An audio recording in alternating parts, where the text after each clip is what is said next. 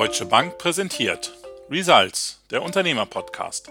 Mein Name ist Boris Karkowski und ich spreche mit Unternehmern über die Themen, die den Mittelstand umtreiben. Die ganze Wirtschaft im Griff der Corona-Pandemie? Nein. Ein paar Branchen erleben derzeit einen richtigen Boom. Dazu gehört eben auch die Fahrradindustrie. Fahrräder, E-Bikes sind gefragt wie nie. Lange Schlangen vor den Fahrradgeschäften, monatelange Lieferzeiten. Das zeigt aber auch, Corona wirkt sich auch hier aus. Ich spreche jetzt mit Markus Diekmann, CEO von Rose Bikes, darüber, wie man sich auch in solchen Zeiten optimal aufstellt, wo die Reise hingeht in der Fahrradbranche und was andere davon lernen können. Hallo Markus, schön, dass du heute dabei bist. Moin, moin, moin. Danke, dass ich dabei sein darf. Markus, was ist euer größter Schmerz bei Rose gerade? Ja, unser größter Schmerz und der, das ist, kann, hätte das früher als Luxusproblem bezeichnet, ja. aber da, das ist definitiv natürlich eine krasse Herausforderung und es tut uns auch sehr leid, dann spreche ich im Namen der gesamten Fahrradbranche, dass ja. die Situation ist, wie sie ist wir können einfach im Augenblick nicht alle Kunden glücklich machen. Man liest es immer wieder, dass man Wartezeiten von vier, acht, teilweise sogar schon 20 Wochen auf gewisse Komponenten, gewisse Fahrräder, äh, aber bis hin Bekleidung, Teile, Zubehör äh, ja. hat. Und das ist natürlich dramatisch. Und ich verspreche allen Kunden, dass wir daran arbeiten werden, dass sich die Situation im nächsten Jahr stark verbessern wird. Und ich bitte, möchte mich nicht rechtfertigen, aber ich bitte um Verständnis dafür, dass uns die gesamte Branche es hart getroffen hat, dass in Asien durch die Corona-Pandemie einfach drei Monate die Produktion stillgelegen hat und das natürlich einen riesen Einfluss auf die gesamte Produktionskette hatte. Das ist das erste Problem. Ja. Und das zweite Problem ist natürlich, dass, und das ist kein Problem, das ist eigentlich schön, dass im Augenblick wirklich alle Fahrrad fahren wollen. Das heißt, wie viel, wie viel mehr Nachfrage habt ihr zurzeit? Wenn man sich das mal im Augenblick in der Fahrradbranche auch auf den Google äh, äh, Trends anguckt, dann hat man gesehen, ja. dass im Mai zum ersten Mal in der Geschichte mehr Leute nach Fahrrädern, Bekleidung, Teile und Zubehör gegoogelt haben, als dass sie es nach Autos getan haben. Ja. Das gab es noch nie. Ja. Und alleine Fahrräder alleine hatte schon eine höhere Suchnachfrage. Ja. Das heißt, das sieht man mal, wie enorm es ist, gegen diese große Automobilbranche äh, mehr Suchnachfragen zu generieren. Das ist einfach, ähm, einfach krass. Wenn man das wieder Und wer auf Rose ist das? Sind das die Alten, die jetzt alle E-Bike fahren oder einfach alle? Alle.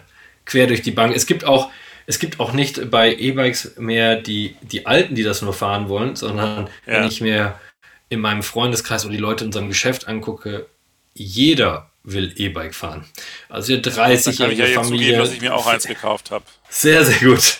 Es macht ja auch für viele Sinn, gerade für den Alltagsgebrauch. Also ich persönlich äh, fahre auch gerne. Wir haben so ein Lastenrad noch zusätzlich. Mhm. Und ich liebe es, meine zwei Kids vorne reinzupacken, damit zu fahren.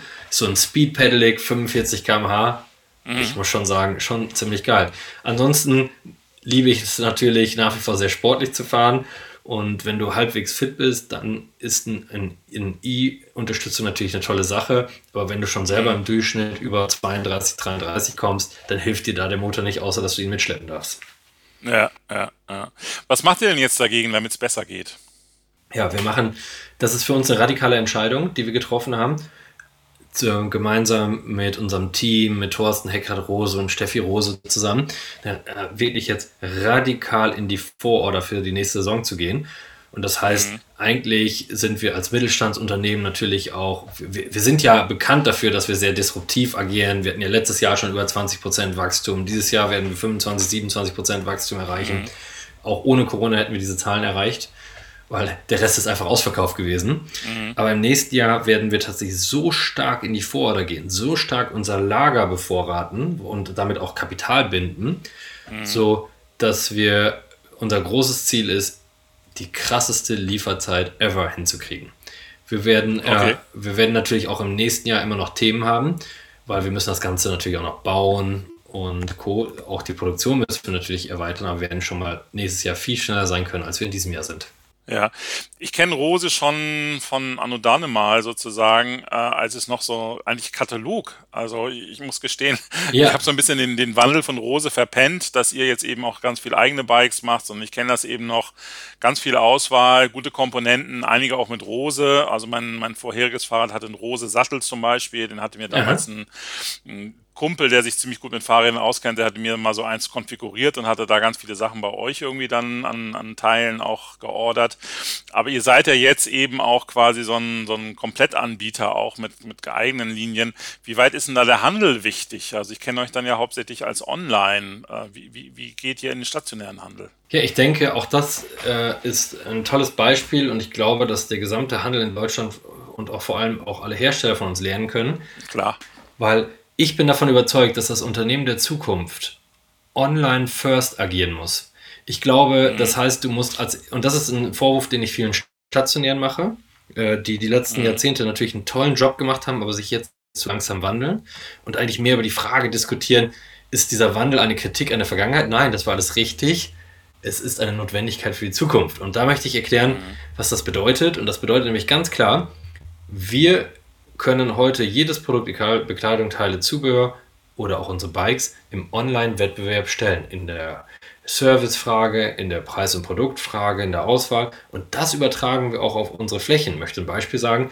Wenn du natürlich zu unserem Store nach München gehst oder auch äh, in Posthausen nähe Bremen, mhm oder auch in Berlin, dann findest du eine viel kleinere Auswahl, weil wir dort viel kleinere Flächen haben. Aber alles ist digital verlängert und unsere Verkäufer beraten wirklich am Produkt und sagen, oh, dieses Fahrrad möchtest du in einer anderen Farbe haben? Kein Problem. Diese Tasche möchtest du in einer anderen Farbe haben? Kein Problem. Aus unseren Online-Prozessen schicken wir es dir schnell und komfortabel, einfach gemütlich nach Hause. Wir zeigen dir, dir aber hier schon mal die Tasche, wie sie aussieht. Das ist das Erste. Mhm. Das heißt, wirklich eher in Ausstellungsstücken zu denken, damit der Kunde das erleben kann egal in welchem Segment, und das geht auch auf Textil oder lässt sich auch auf Textil übertragen oder oder oder. Und dann durch die digitale Verlängerung, Regalverlängerung, dann wirklich zum Kunden diesen Service bieten zu können.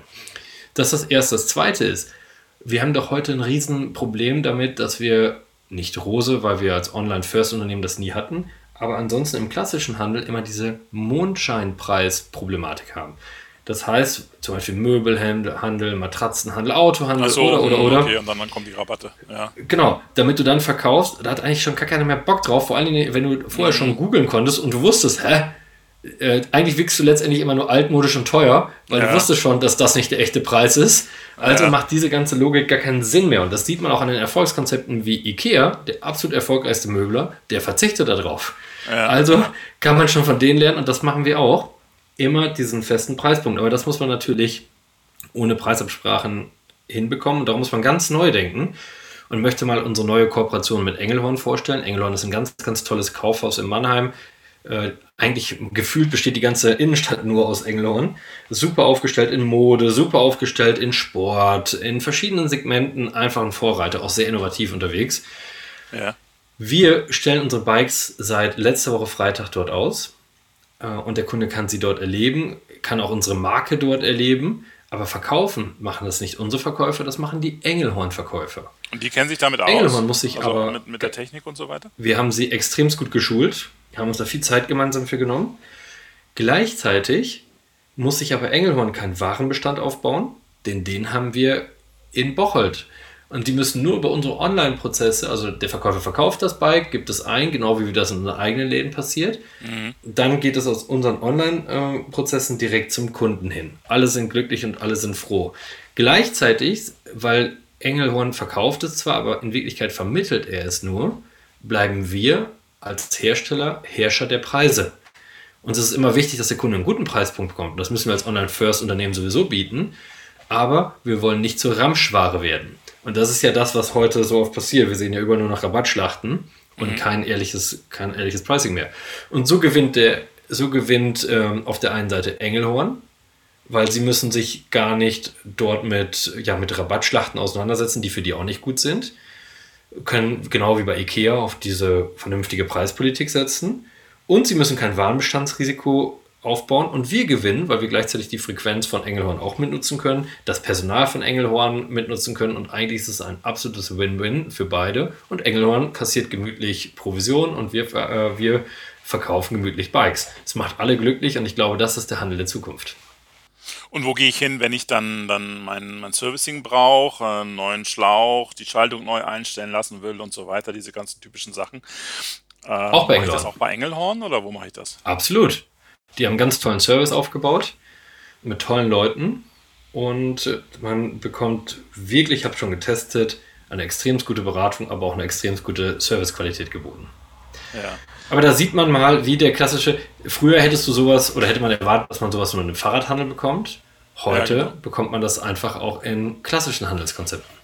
Wie, wie, verändert sich denn überhaupt der Fahrradmarkt jetzt dadurch, dass alle wie verrückt Fahrräder kaufen, vor allen Dingen auch dieser E-Bike-Boom ja gar nicht aufhören will, dadurch vielleicht auch ganz neue Komponenten kommen, Motoren und so weiter. Was, was macht das mit der Fahrradbranche? Was macht das auch mit dem Fahrradhandel? Ja, der Fahrradhandel, der wird natürlich die nächsten Jahre sehr erfolgreich agieren können, einfach weil die Nachfrage so hoch ist. Das heißt, es hat noch nicht mal was mit, mit echtem Handels-Know-how zu tun, sondern ist die Nachfrage ja. hoch, ist jeder einfach erfolgreich. Ja. Aber wer das nicht als große Chance nimmt, sich jetzt klar zu positionieren, egal als Fahrradhersteller oder als Händler, der wird nach dem Boom einfach in die Krise rutschen. Wenn wir das heute mal die Fahrradbranche betrachten, dann bleibe ich bei meiner Behauptung, dass nur vier, nur vier bis sechs Prozent aller Kunden sich wirklich in der Tiefe mit Fahrrädern auskennen. Mhm. Alle anderen 94 Prozent, da kennt sich der eine mehr und der andere weniger aus. Ja. Das macht immer die Türen auf für neue Startups, die in den Markt drängen können und die mit innovativen Produkten, gucken wir uns so ein Van Moof an. Mhm. Zwei Fahrräder bietet er einfach nur, aber die zwei sind für den, nicht für den sportiven, wie wir, wie wir die verkaufen, aber für den klassischen Citybiker eine ideale ja. Lösung. Dafür braucht er nicht 10, 20, 100, 1000 verschiedene Bikes, ja. sondern einfach nur die zwei. Ja. Das bekommt man dem Kunden, diesen 94% extremst gut erklärt. Das Ganze verbunden mit einem tollen Design. Und das ist ja auch die Ausrichtung, wie wir uns aufstellen im sportiven Bereich. Immer für alle sportiven Fahrer, egal ob die damit Brötchen holen wollen oder tatsächlich ein Wettrennen machen wollen oder den nächsten Berg hoch und runter fahren, ja. bekommen auch immer ein Top-Design zum Top-Produkt. Aber wir haben zum Beispiel auch darum unsere Sortimente von 178 auf 104 Bikes reduziert, aber die 104 einfach besser gemacht mit viel mehr Liebe aber zum Detail und viel verständliche vier Fahrräder, oder? Also wenn ich das ja, jetzt aber wir sind ja auch Startup vergleiche mit ein, zwei Fahrrädern. Absolut, aber die 104 sind nicht verschiedene Rahmenplattformen, das sind verschiedene Ausprägungen. Wenn du mal nimmst, wir bieten ja auch Mountainbikes, Citybike, mhm. äh, Rennräder, Gravelbikes, wir sind halt auch in verschiedenen Kategorien äh, unterwegs und das ist so ein Fun-Move nicht. Und wenn du das dann alles nach Good, Better, Best Logik unterteilst, dann bleibt gar nicht so und dann noch Farben, dann bist du nicht mehr bei so vielen.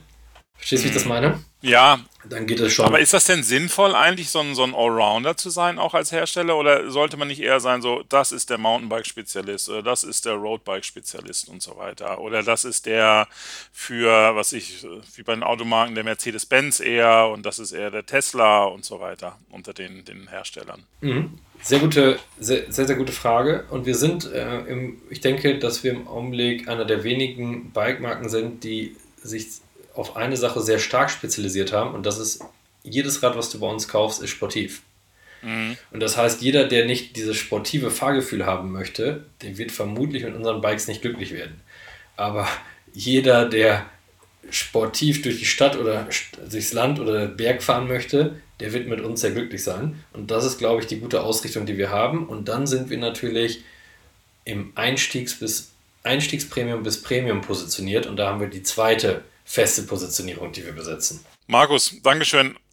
Ich glaube, wir haben echt nur so ein bisschen an der Oberfläche kratzen können. Ist ein super spannender Markt, tut sich sehr, sehr viel. Ähm, Gibt es trotzdem etwas, ihr seid nun wirklich in einer Luxusposition in, in, der Fahrradbranche, aber was andere Händler, vielleicht auch andere Hersteller, andere Branchen von euch lernen können? Hast du da vielleicht so drei Tipps mal mitgebracht für unsere Zuhörerinnen und Zuhörer? Ja, Tipp 1 ist, radikal wieder zu lernen, sich am Endverbraucher auszurichten. Wir Händler denken immer, wir tun das, aber wir tun es nicht wir argumentieren, das erlebe ich, bin ja selber auch äh, in anderen Unternehmen als Beirat oder durch Händler helfen Händlern bei vielen anderen Händlern engagiert, den, die zu unterstützen. Was ich immer wieder lerne, ist, dass man verwechselt, was der Kunde wirklich will oder was ich schaffe, leisten zu können.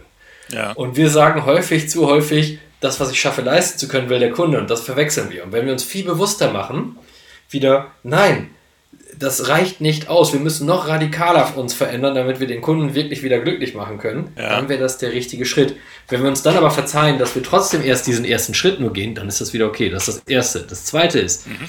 endlich raus aus seinem eigenen Büro zu gehen, als CEO oder auch als ja. CMO oder whatever. Und Fahrradfahren. Und nicht nur, ja, Fahrradfahren, whatever. Nicht betriebsblind zu sein, von anderen Branchen ja. zu lernen. Ich sage zum Beispiel meinem Management-Team, egal über welches neue Thema wir sprechen, die müssen zwei Aufgaben erfüllen. Immer als erstes zu gucken, was macht der Markt, ja. was macht der Wettbewerb und was können wir aus anderen Branchen lernen ja. und was will der Kunde. Ja. Das müssen die mal als allererstes beantworten, bevor die mit einem Projekt anfangen können.